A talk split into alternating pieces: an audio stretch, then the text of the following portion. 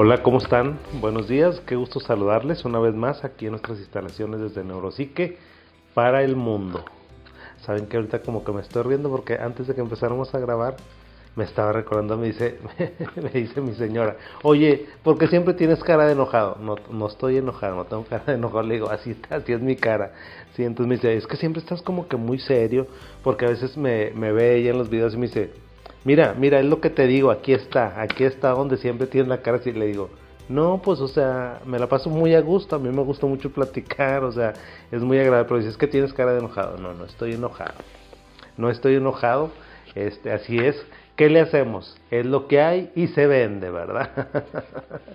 vamos a platicar el día de hoy, ¿sí? Que nos acompañan. Vamos a hablar de esquizofrenia, porque nuestro contenido, que es alrededor de la esquizofrenia, los medicamentos, afortunadamente y gracias a ustedes se hace viral, es muy importante.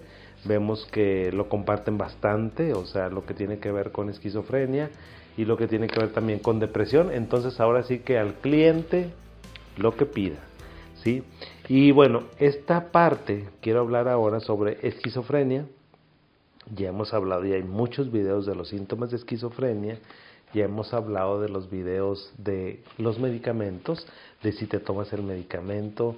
Vi por ahí que hay un video que anda siendo viral ahorita de las dos reglas de oro para los pacientes con esquizofrenia. Me da mucha risa porque, ¿saben que No entiendo ni... Esa es la magia de las redes sociales a veces ni me imagino. Y luego de repente Eduardo me dice, nos hicimos virales y yo, pues qué padre. No entendí esa palabra, pero ahora viral parece que ya nos da gusto, ¿verdad? A diferencia de la pandemia, ya nos da gusto cuando nos dice que nos hacemos virales. Y bueno, pues este tema es uno de esos, fíjense, o sea, donde hablamos de muchos temas de esquizofrenia, pero nunca hemos hablado. ¿Qué pasa? Me dicen, oye, bueno, ¿qué pasa con los pacientes cuando ya no están que ya no están oyendo voces, que ya no estamos teniendo problemas, ya no están agresivos, que ya no están aislados, que ya se pueden bañar, que ya pueden seguir ciertas instrucciones en la casa, pero nunca son funcionales los pacientes. ¿Te has puesto a ver eso? Si tú tienes un familiar, un amigo, un conocido y tiene esquizofrenia, date cuenta, fíjate, que puede ser que el paciente, la persona se tome su medicamento y está perfecto. O sea, tú lo ves, y pues como que medio puede platicar, como que medio puede convivir, como que medio puede socializar ahí en la familia, pero no le pidas que haga otras cosas, fíjate, los esquizofrénicos, los pacientes que tienen esquizofrenia, aparte de eso tienen algo que se llama deterioro cognitivo. ¿Qué significa eso? Bueno, te tiene que jalar la tetera, si no andas bien de la cabeza, pues no puedes jalar. ¿Estarás de acuerdo conmigo? No puedes hacer un trabajo, no puedes estudiar, no puedes socializar, no puedes tener una relación sentimental, se te dificulta mucho. A esa parte se le ha dado muy poquita atención hasta ahora. De unos cinco años a la fecha decimos, bueno, pues ya tenemos muy buenos medicamentos, ya tenemos medicamentos de depósito, ya los pacientes ya no los tenemos encadenados, eso se veía ya por los 50, 60, ya no, los pacientes esquizofrénicos ya no se nos mueren, ya no. Pero ¿sabe qué, doctor? Pero pues es que sigue sin lo mando a trabajar como que quiere trabajar, pero no aguanta. Pues sí, no aguanta porque tiene cierto deterioro cognitivo. Fíjate. Y si tú me dices, doctor, ¿qué es el deterioro cognitivo? Bueno, los pacientes con esquizofrenia tienen mucha dificultad para pensar, para pensar rápido. Si yo te digo dos por dos y eres de mi generación, seguramente te vas a saber las tablas. Ahorita les digo a mis hijas dos por dos, mande, o sea, ya no saben. Pero antes hacía uno, o sea, es para que platiques necesitas cognición. Para que encuentres las palabras necesitas cognición.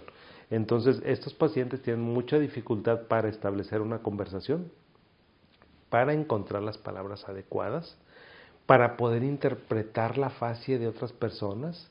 Fíjate, estos pacientes a veces no pueden saber si la persona está contenta, está triste, no sabe si está enojada, no sabe qué sentimientos tiene, entonces tienen mucha dificultad para interaccionar, o sea, la relación interpersonal, aun cuando los pacientes no tengan esquizofrenia aguda, es decir, que estén pues en su base residual, batallan bastante.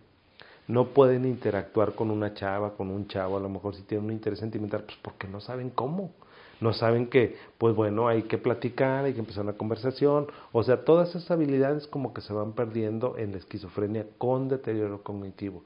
Entonces, ahorita con esto que yo te estoy hablando, de cuenta que, pum, cuando yo lo empecé a ver y que dije deterioro cognitivo en esquizofrenia, con razón, mis pacientes generalmente están muy estables mucho tiempo, pero no los hago que vayan a jalar. ¿Por qué? Pues porque los mando, porque ellos tienen este sí mucho interés, pero les da bastante ansiedad.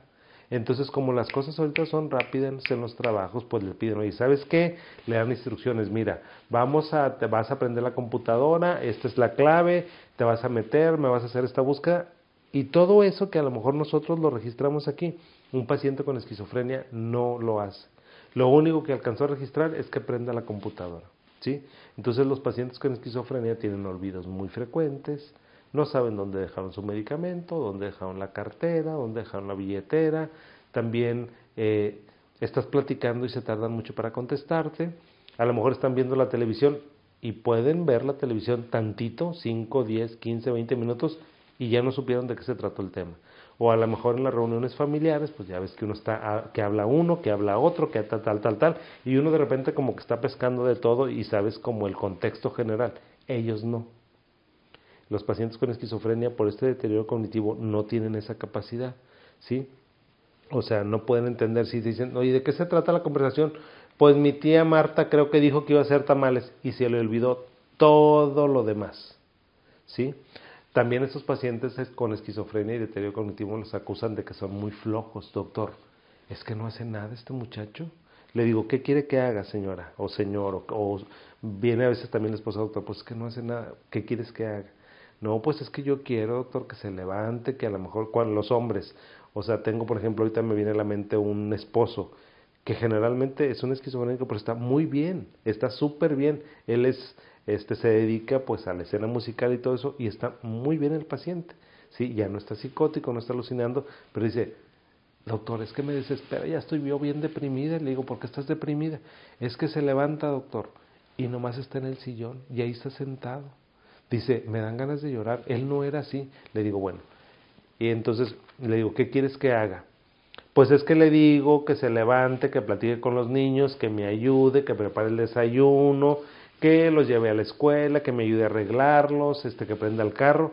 Le digo, pues es que le dices muchas cosas, doctor, pues es eso es normal. Le digo, sí es normal a lo mejor para nosotros, para un paciente con esquizofrenia no. Le tienes que decir, fulanito, levántate por favor, ok. Y luego después de que ya se levantó, ve a la cocina y quiero que pongas, que hagas unos huevos. Ya terminaste los huevos, bueno, calienta las tortillas, ok. O sabes que prepararles un sándwich, pero no le digas, vas a la cocina, agarras unos huevos, le pones el huevo con jamón, luego haces un sándwich, sacas la, la lechuga, porque no te lo van a hacer. Y te vas a enojar bastante. O sea, entonces a veces las familiares se frustran mucho porque dicen, es que este niño no me entiende, o es que este hombre no, no capta lo que le digo, pues le digo, efectivamente no lo capta. No es como que sea pasivo agresivo, no, es que esa situación no se le da hay que darle indicaciones cortitas, claras, precisas y supervisadas. Así es como funciona el cerebro de los pacientes. ¿sí? O me dices, oye, ¿sabe qué, doctor?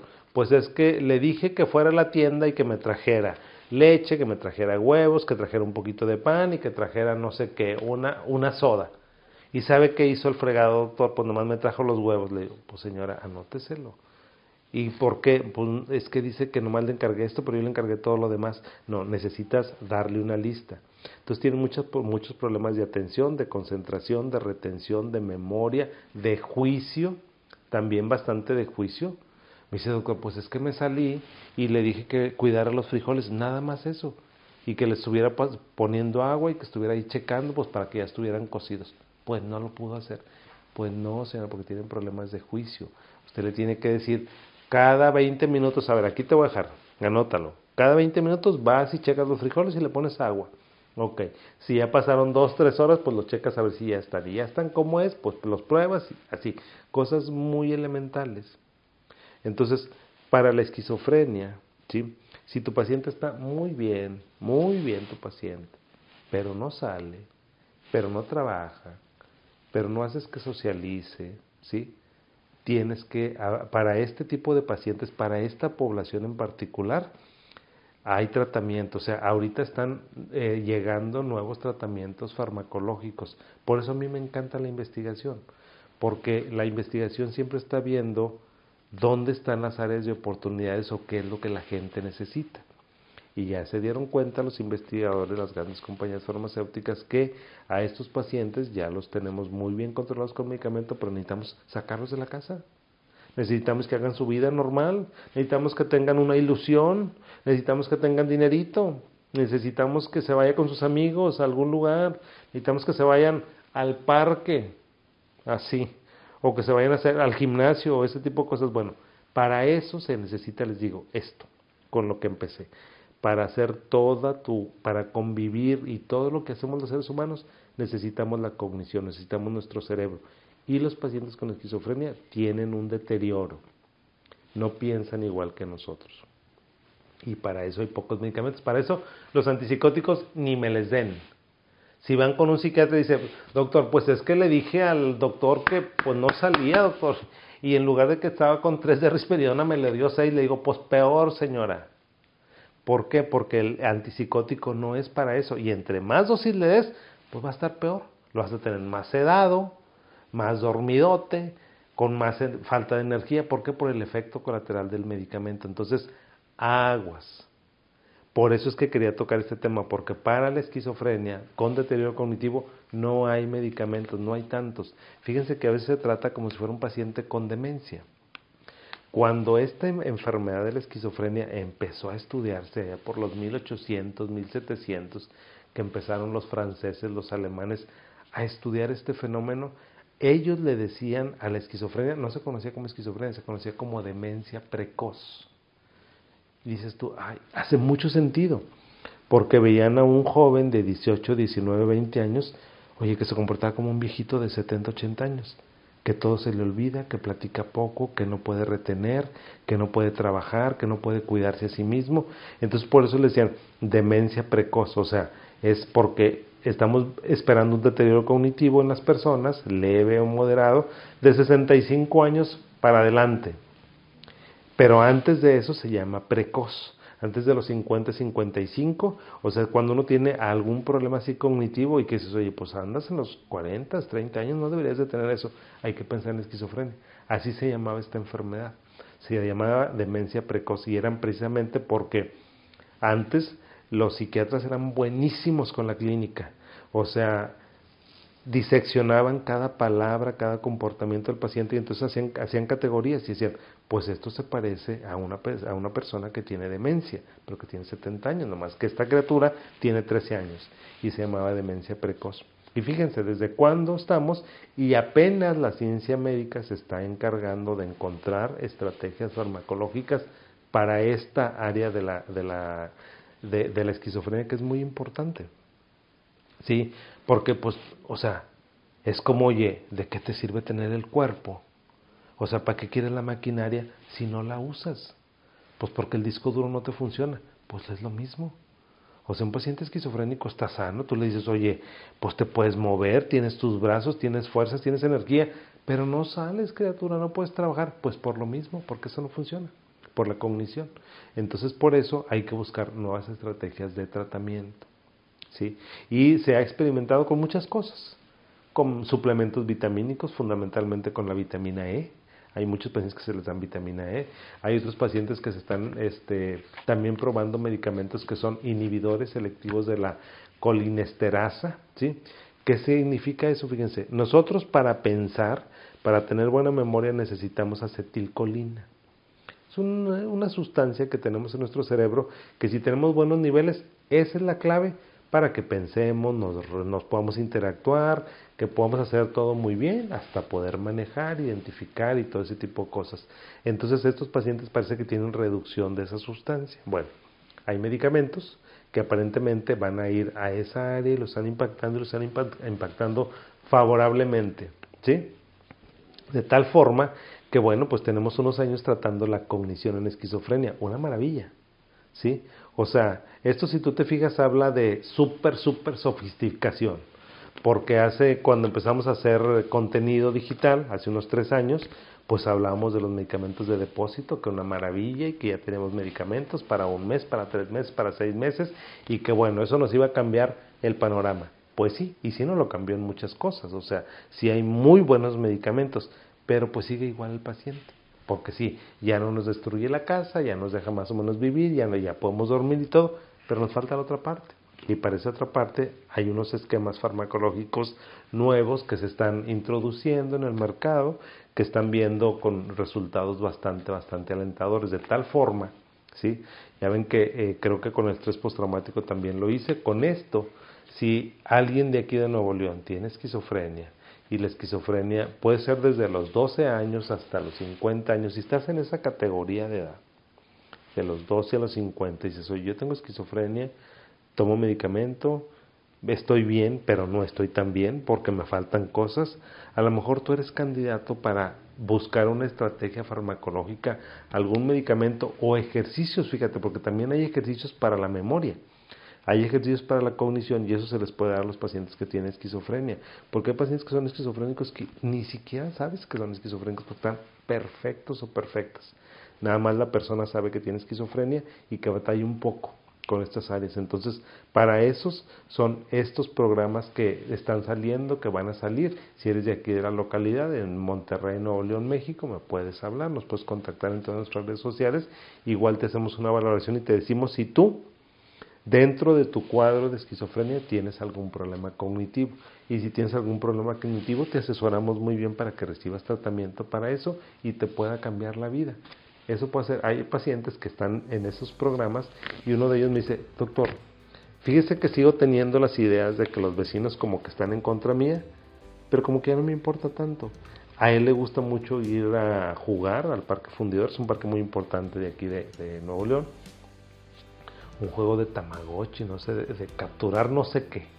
Pero algo captura él en el teléfono y anda por ahí y eso le ha ayudado bastante. Dice ahora, hasta pude platicar con una chava, hace cuenta que venía con una cara de felicidad y yo también. Dije, qué padre, pues es que es un muchacho. Le digo, oye, qué padre que puse hacer. Sí, doctor, antes eh, me hubiera imaginado que me quería hacer algo, que me se iba a reír de mí. Y ahora viene y me preguntó algo de unas bicicletas de ahí y le pude, le pude, o sea, me sorprendí porque le pude decir dónde estaban las bicicletas y más o menos cómo era el proceso. Le digo, está fantástico. Cosas tan elementales como esas que a lo mejor para ti, para mí dices, por favor, doctor. Sí, hay que ponerse en los zapatos de la persona que tiene esquizofrenia para que vean la dificultad que tienen en la interacción social. Entonces, esos son ejemplos de lo bien que se está yendo con este medicamento porque no es para esquizofrenia. Si alguien, si algún psiquiatra me escucha que yo estoy hablando de que, oye, voy a dar un inhibidor selectivo de la, de la colinesterasa para tratar esquizofrenia, va a decir, a este doctor hay que sacarlo de los gremios de las asociaciones. Pero si ve el video completo donde estoy hablando que no es para esquizofrenia, sino para la parte cognitiva de la esquizofrenia porque se combina con el medicamento, va a entender perfecto. Así que comparte este video que está apareciendo en todas nuestras redes sociales. Aquí está donde nos puedes compartir, buscar, hazme todos tus comentarios, pregúntame por favor lo que tú quieras alrededor de estos temas y con todo gusto nos ponemos en contacto contigo. ¿Sale? Que tengan un muy buen día, que les sigan pasando bien y por aquí nos estamos viendo en nuestra siguiente intervención. Abrazo para todos, hasta pronto.